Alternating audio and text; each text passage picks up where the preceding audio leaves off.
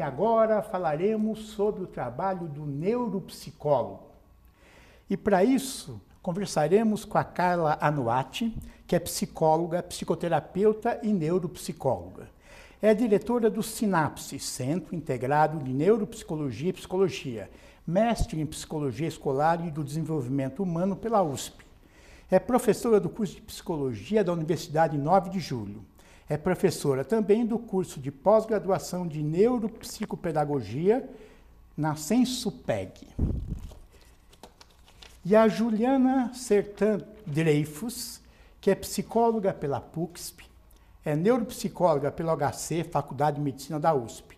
É especialista em reabilitação neuropsicológica pelo CEPSIC, CEPSIC e com estágio realizado no Centro Lúria, na Rússia. É diretora do Grupo CAN e neuropsicóloga do ambulatório de TDAH do Instituto da Criança no Hospital das Clínicas, na Faculdade de Medicina da USP. Eu agradeço a participação de vocês. Obrigada. E poderíamos começar com um caso, uma situação engraçada ou inusitada a respeito do trabalho do neuropsicólogo.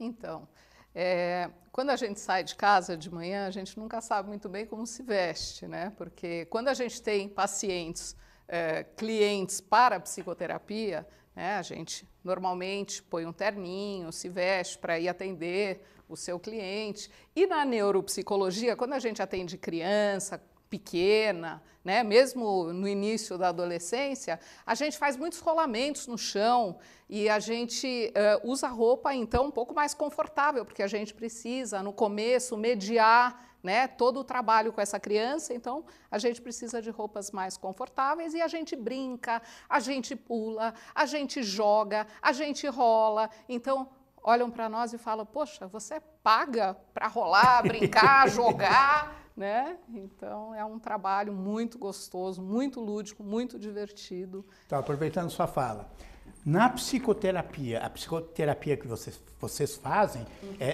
também na área da neuropsicologia? Então, a, uh, a gente aproveita muito do nosso conhecimento de psicologia dentro da área da neuropsicologia tá? Porque a gente tem sempre uma escuta diferenciada para o nosso cliente. Então, uh, a gente sempre tem uma abertura para esse cliente trazer questões da vida dele, mas a área da neuropsicologia com o trabalho de habilitação e reabilitação neuropsicológica é, é, mais voltada para as funções mentais superiores, atenção, memória, linguagem, funções executivas etc. Então, vamos aproveitar. É, só completar o que ela está falando disso, por exemplo, é, quando a gente une, então, o nosso conhecimento da psicologia, é, a sensibilidade que a gente, enfim, a gente desenvolve, é, porque a gente, na hora que vai fazer o trabalho de reabilitação, tem muitos exercícios que tem, um, às vezes, um protocolo mesmo a se seguir, que a gente tem que fazer esses exercícios. Mas você tem que prestar muito atenção de como está o seu paciente naquele dia. Então, às vezes, é, você seguir um protocolo, você vai forçar uma criança naquele momento, se você não tiver essa sensibilidade, que naquele dia ela não está preparada para isso. Então, você tem que ter esse olhar diferenciado e falar: hoje eu vou adaptar tudo. Então, é difícil às vezes, a gente chega com um protocolo, hoje eu vou trabalhar isso com a criança. Mas a criança, enfim, se ela não dormiu direito aquela noite, ela está super irritada, eu não consigo seguir aquele protocolo. Então, essa sensibilidade da gente perceber o que a criança está precisando naquele momento, às vezes ela está precisando muito mais de um acolhimento, de um contato físico, é, do que eu fazer ela fazer um protocolo, um exercício estruturado. Então, acho que é aí que a gente une um é. pouco Esse do é nosso, nosso conhecimento, do nosso olhar diferenciado na hora que você vai tratar num, num, num trabalho de reabilitação, por exemplo. Então, o neuropsicólogo trabalha, pegando o nome, com pessoas que têm algum problema neurológico, é isso? É, então, então, vamos entrar nessa questão, né? É, quando você fala de problema, eu já imagino que a pessoa adquiriu, tem determinadas funções mentais superiores e perdeu. Né? Então, aí eu chamaria de problema. Uh, nós trabalhamos, na verdade, é uma especialidade muito abrangente, que começa desde a gravidez da mãe, né?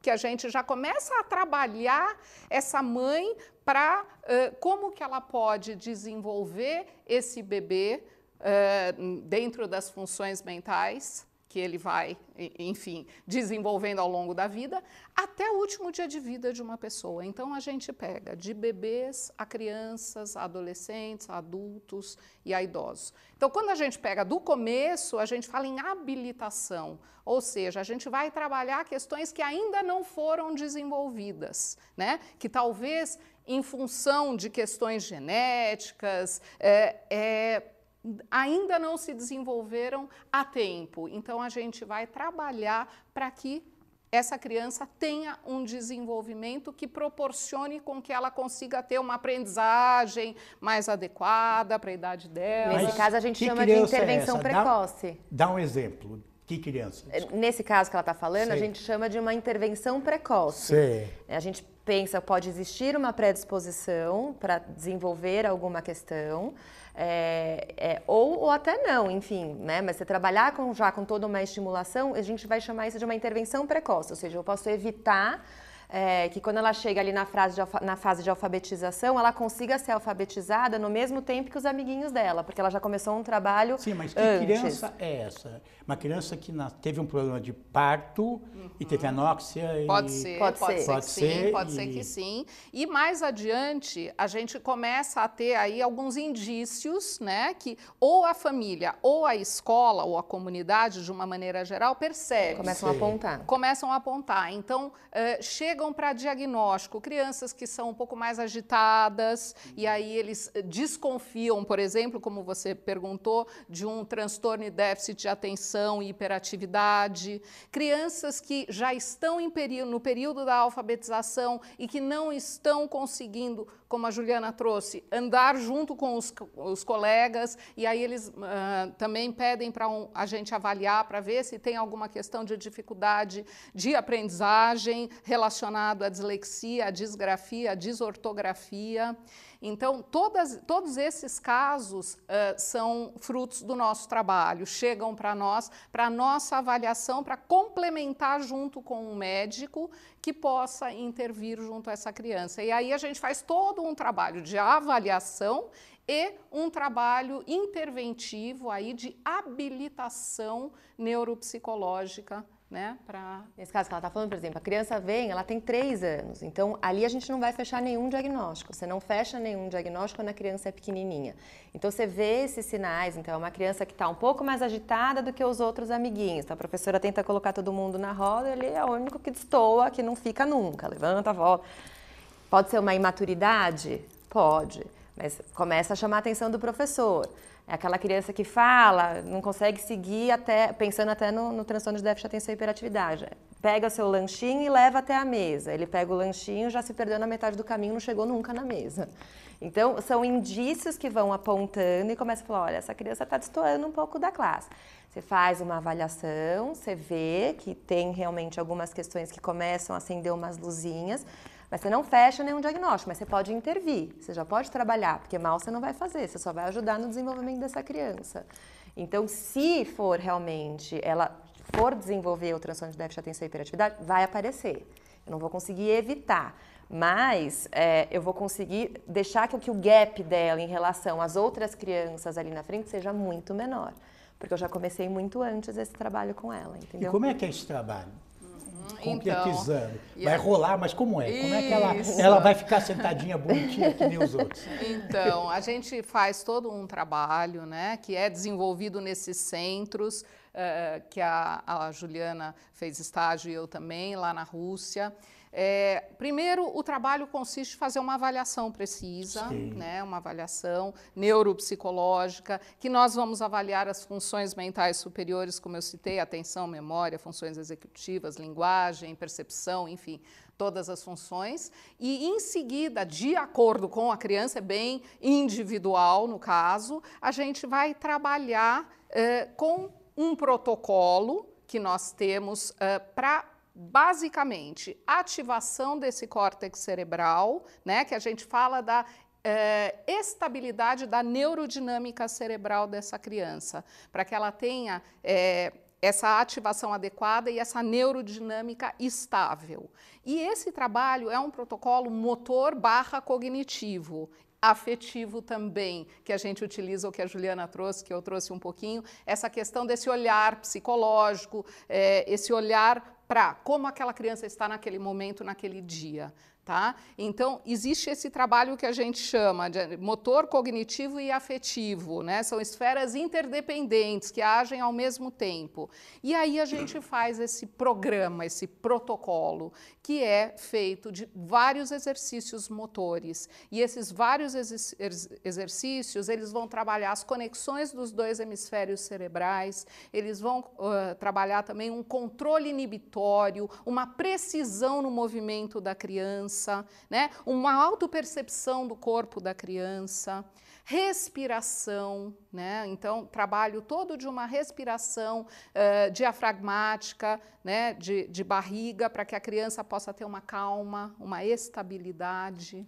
Né? Então, assim, o, o, protocolo, ele também, assim, ele tem os exercícios, ele segue todo o, o neurodesenvolvimento mesmo da criança. Então, a criança, na verdade, quando pequenininha, ela só fica deitadinha, ela só fica acompanhando com os olhos o movimento das pessoas. E o exercício a, a começa assim, ah. o bebezinho. Você pega um bichinho e a criança tem que acompanhar com os olhos. Sei. Depois, o bebê, ele começa a girar. E depois o bebê começa a pegar um bichinho e começa a sentar, começa a rolar, depois ele começa a engatinhar. Então, esses exercícios, esse protocolo, na verdade, ele segue todo esse desenvolvimento. Você começa com o exercício onde a criança acompanha com os olhos, onde a criança acompanha depois o barulho, ela tem que seguir o barulho que ela está escutando, uma discriminação auditiva. Depois ela engatinha, depois ela, depois ela rola, depois ela engatinha, e vai seguindo todo esse desenvolvimento Junto nesse com isso, protocolo. a gente traz toda a, toda a parte cognitiva. Né? Então, por exemplo, um, uma das atividades que a gente faz é uh, que a gente chama de caranguejo, que a criança ela vai se movimentando pelo chão nessa posição com a, a pelvis alta e ela vai com a mesma mão e mesma perna quando a gente dá uma consigna, uma instrução. Por exemplo, quando você vê a, a figura amarela, você vai com a mesma mão e mesma perna. Quando você, uh, quando você vira a figura verde, você vai trocar essa mão, a mão direita com o pé esquerdo, a mão uh, esquerda com o pé direito. Né? E, a, e a laranja, por exemplo, você troca o que você estava fazendo. Então, se você estava nesse protocolo, você vai trocar para esse. Então, trabalha as questões cognitivas junto. O que, o que, que na verdade, isso é importante? Pensando no, né, também ainda no, no, no desenvolvimento do, da função que a gente adquire. Então, pensando numa pirâmide, né, é, a gente tem, né, e o Vitor da Fonseca fala muito também dessa pirâmide, a primeira função que a criança desenvolve é essa, que a gente chama de sensório motor. Então, da criança perceber todas as informações que vêm do mundo através de todas as nossas vias sensoriais, você processa essa informação e depois você dá uma resposta para o mundo. Então, todos esses exercícios são exercícios sensório-motor. Então, essa base dessa pirâmide, ela tem que estar bem estruturada, não pode ter nenhum buraquinho no desenvolvimento dela, porque as funções superiores, que são muito dessas que a gente avalia na nossa avaliação, atenção, memória, linguagem, elas vão vindo. Então, se eu não desenvolver direitinho, se aquela criança por algum motivo não desenvolveu essa função sensório-motora, a atenção dela não vai vir direito. A parte da linguagem não vai vir direito. A memória vai vir tudo com um buraquinho. Então, quando você pega um trabalho, muitas vezes uma criança até um pouquinho mais velha vem para a gente para fazer uma avaliação, ela já passou por fono, ela já passou por psicopedagoga, ela já passou por professora, porque na verdade todo mundo ficou trabalhando aqui em cima. Então, a fono trabalhou a linguagem, a psicomotricista trabalhou a parte motora, ninguém trabalhou a base daquela criança. Então, essas funções não vão vir mesmo enquanto você não trabalhar aqui. É como se fosse um queijo suíça, né? Tá, tá, cheio de buraco lá embaixo. Uhum. Então você não consegue construir né, a laje de cima se não tem um plano sólido embaixo. Né? Interessante, mas você falou dos outros profissionais. Eu lembro aqui nas entrevistas uhum. que o fono trabalha, que o terapeuta ocupacional trabalha, que o fisioterapeuta também trabalha, o médico, claro. Uhum. É uma equipe multidisciplinar? Sim, ou sim.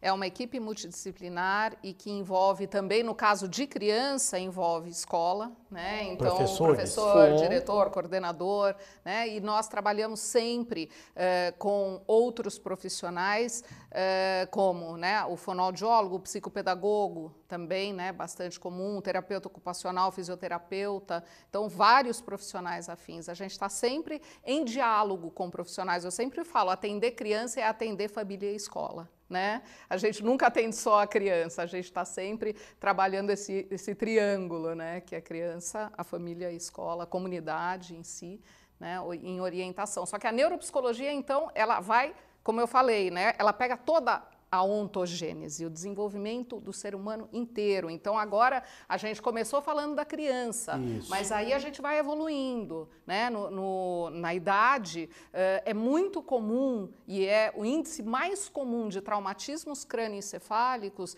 é em adolescentes de 18 a 25 anos, né? Principalmente os uh, do sexo masculino. Acidentes, acidentes, skate, acidentes, skate, moto, carro, né? Imprudências. Cicleta tudo isso podem causar traumatismos crânioencefálicos e aí eh, eles eh, vão vir para uma avaliação também e a gente vai trabalhar e aí a gente entra então na reabilitação. É, muda o termo. Né? É outro, muda o termo. Muda Por quê? Termo, Porque tá. eles já, já tinham todas essas funções adquiridas, mas em função ou de um traumatismo ou de um acidente vascular cerebral, é, eles perdem né, e, uh, essa função e nós vamos avaliar para traçar um plano de reabilitação. E aí que eu brinco, né, que está na piada junto, que a gente abre o cassino, né?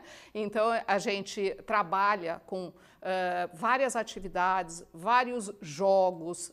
Um, para reabilitação neuropsicológica e orienta os familiares também. O trabalho é sempre conjunto Sim. com os familiares. Tá? Nesse caso, a gente tem uma lesão já. Quer dizer, é. mas aí você acredita, só para clarear, que uh, o cérebro é capaz de refazer Sim. Alguns aspectos A gente nunca perdidos. vai saber, na verdade, se aquela função que foi lesionada, se com o nosso tratamento, a gente conseguiu ativar ela novamente ou se a gente brinca que a gente tem os neurônios espelhos. Então, a gente tem áreas que a gente fala que são os amigos, são os parceiros. Então, né, você não consegue mais fazer isso, vou fazer por você.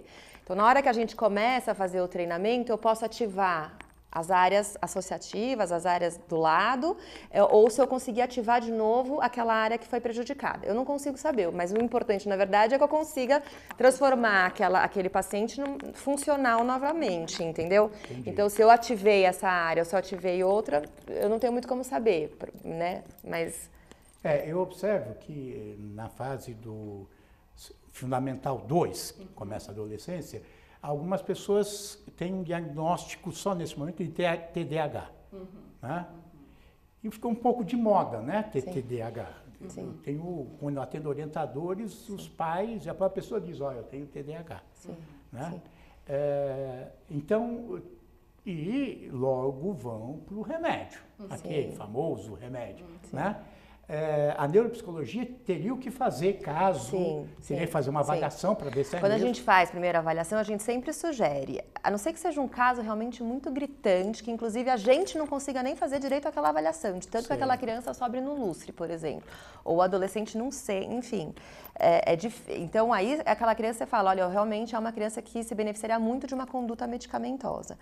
Mas, senão a gente geralmente sugere, ó, vamos fazer o trabalho de, né, de habilitação, tem vários treinamentos, a gente vai treinar a atenção, vai treinar a memória operacional, porque para estar tá dentro desse diagnóstico, desse transtorno, você tem várias funções que estão alteradas, não é simplesmente você ter alteração da atenção.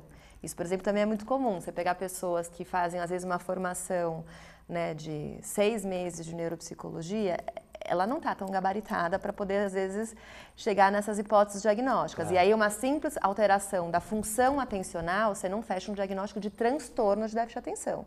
Você fecha um uma, tem uma dificuldade de atenção, tem um déficit de atenção, mas não um transtorno. Transtorno é uma falta de substância no lobo frontal, é outra coisa. Muito mais. Então, você tem que ter outras funções alteradas na avaliação para dar esse perfil. É, então, geralmente a gente sugere, vamos fazer um treinamento, vamos fazer. Se não estiver dando resposta, se é, mesmo lá fora, a resposta não é só dentro da nossa sala. Por isso que a gente precisa estar em contato com todos os profissionais que tem daquela criança. Como a fono com você, essa criança? Como está na escola? Pais, como é que está dentro de casa?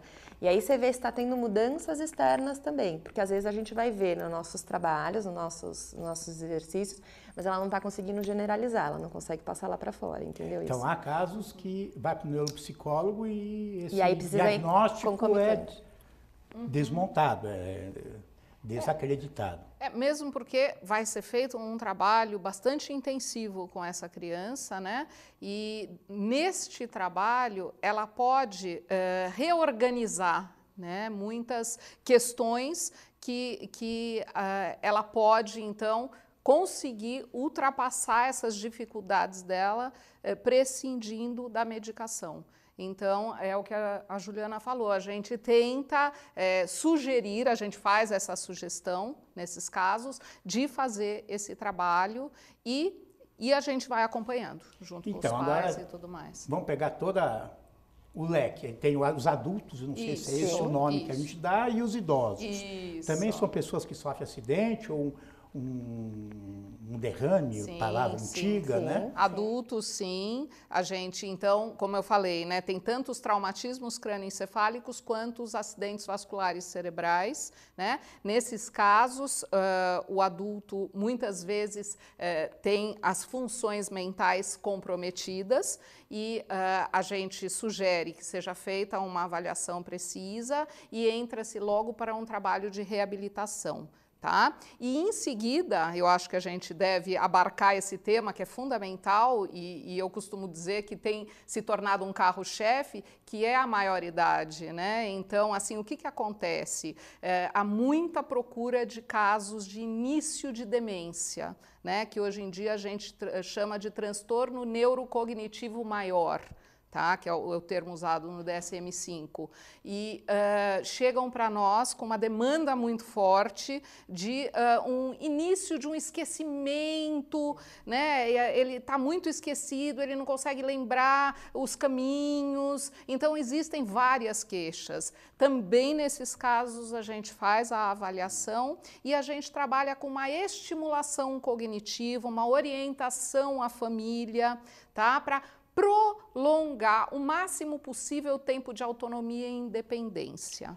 E os cursos de psicologia, uh, a formação na graduação, uhum. uh, tem uma, uma entrada em neuropsicologia? Na, na, minha época, a gente não tinha. Sei. Na, quando eu fiz, é, fiz aqui na, PUC, aqui na PUC, mas na época a gente não tinha neuropsicologia. E eu, na verdade, quando eu estava no último ano, no quinto ano, que foi oferecida uma eletiva. Sei. É, não sei hoje em dia como é que, como é, é que eu, é, mas na minha época não tinha. Eu fui professora é, durante nove anos na, na Uninove, e eu dei aula de fundamentos na neuropsicologia durante Sei. esses nove é, então anos para já... terceiro ano. Terceiro ano, quinto semestre, eles tinham essa matéria. Eu sei que algumas outras universidades também têm, não todas. A eu acredito, é, eu acredito que agora sim. E existem especializações, pós-graduações, lato senso, sim, sim. nesta é, área? Na, na, verdade, eu fiz isso. Então, na verdade, quando eu estava na, na graduação, aqui na psicologia,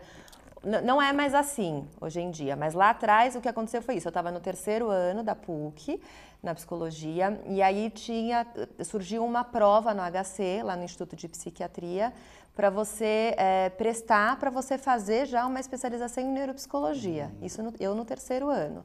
É, eu prestei essa prova, eu passei nessa prova. Então, hoje os cursos são pagos na especialização. Na época eu não paguei, eu fiz cinco anos de neuropsicologia como especialização. Cinco anos. Cinco anos.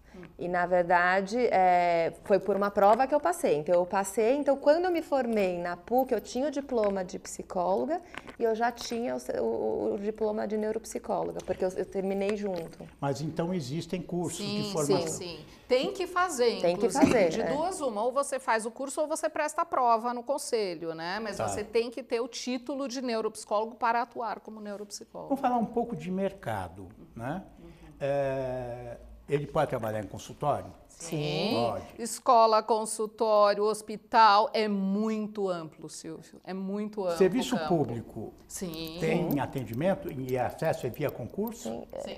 Eu, eu, trabalho no Instituto da Criança. Sei. Então lá é, é também serviço pode público. ser CLT, também pode ser CLT tá. para serviço Nos municípios já estão sensibilizados para esta função, os municípios brasileiros, Sim, eu, eu percebo que sim. Eu Sei. mesma fui funcionária pública durante quase 15 anos em Osasco, aqui próximo, e sim, a gente tem uma equipe multidisciplinar que trabalha neuropsicólogo, neuropsicopedagogo, eh, que também é outra profissão que tem surgido com bastante força no mercado brasileiro.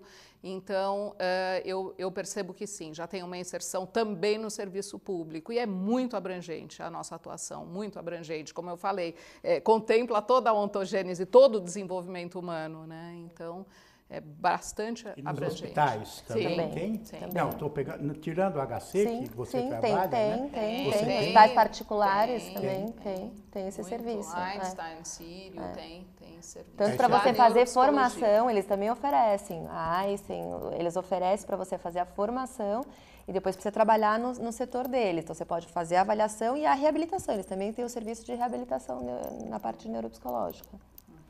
É, vocês diriam que a neuropsicologia é uma linha dentro da psicologia ou é uma coisa diferente? Quer dizer, você tem comportamental, sócio-histórica, não, psicanálise. Não, é uma coisa diferente. É uma coisa que não acho é uma, coisa diferente. É uma coisa diferente. Mesmo porque é, eu acho que tem toda uma especificidade voltada para essas funções mentais superiores que aí não, não se contemplam como uma linha né, da psicoterapia como sócio-histórica, como psicanálise, como Jung, como outros, né? É, então, eu acho que é algo que caminha paralelo né, à psicologia, tá? Então... É, eu penso igual. Uhum. Muito bem, eu agradeço as contribuições. Obrigada. Obrigada. E até o próximo Desafio Profissão.